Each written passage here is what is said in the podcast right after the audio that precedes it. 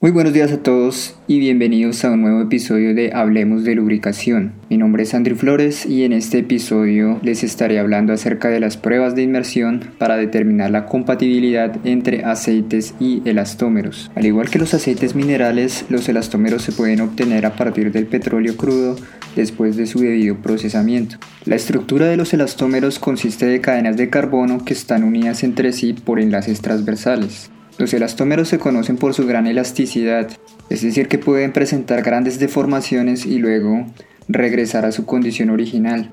A presiones hidrostáticas moderadas se puede considerar a los elastómeros como fluidos incompresibles, lo que quiere decir que pueden adaptarse a la forma de cavidades conservando su volumen prácticamente constante. Esta es una de las razones por las que son ampliamente usados en sellos. Al igual que los aceites minerales, algunos elastómeros son altamente susceptibles a la oxidación. Esto quiere decir que se degradan con el tiempo.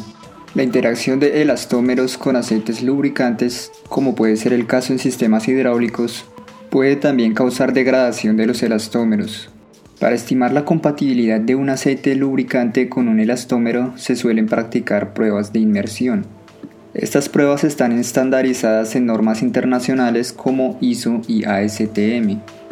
La norma más popular en América es la ASTM D471, mientras que en Europa la más popular es la ISO 1817. Los resultados de estas dos normas no son comparables. Las pruebas se realizan con especímenes de prueba estándar que pueden ser probetas para tensión. Lo que primero se hace es determinar las propiedades físicas y mecánicas de los especímenes de prueba en su estado original. Estas propiedades son volumen, dureza, resistencia a tensión y elongación a ruptura. Después de esto los especímenes se sumergen en el aceite de prueba. Para esto se suelen utilizar soportes que garanticen que los especímenes estén completamente sumergidos, que no estén en contacto entre sí y que no estén en contacto con las superficies del recipiente. Después de esto se lleva el recipiente cerrado a un horno de laboratorio donde permanece durante el periodo de prueba a la temperatura de prueba. Estos parámetros se suelen escoger de tal forma que se minimice el tiempo de prueba. Sin embargo, es importante respetar los límites de temperatura del aceite y del elastómero ya que a ciertas temperaturas elevadas se presentan rupturas de enlaces que no tienen que ver nada con la compatibilidad. Por otro lado, el tiempo de prueba debe ser suficiente para que el elastómero se sature con el aceite y para presenciar el desarrollo de reacciones físicas y químicas. A partir de experimentos se ha logrado establecer que el tiempo de prueba debe ser de alrededor de 6 semanas. En el siguiente paso se extrae el recipiente del horno y se deja enfriar hasta temperatura estándar de laboratorio. A continuación se limpian los especímenes con un papel libre de fibras y también se suelen utilizar solventes. Finalmente se determinan las propiedades físicas y mecánicas mencionadas anteriormente.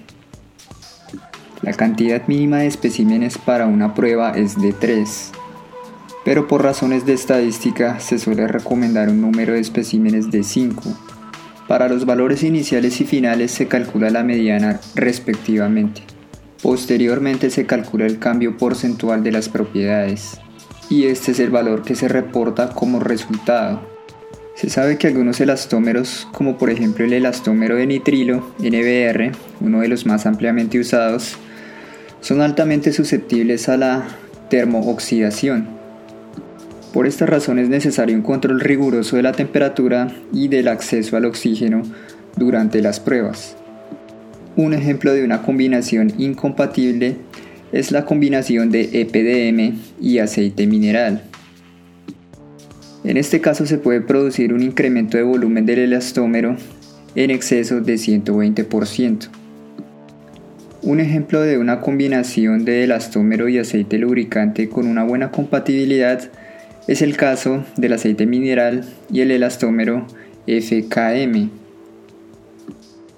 En este caso los especímenes presentan cambios insignificantes después de la prueba. Así llego al final de este episodio, espero haya sido de su interés y de su agrado y hasta la próxima.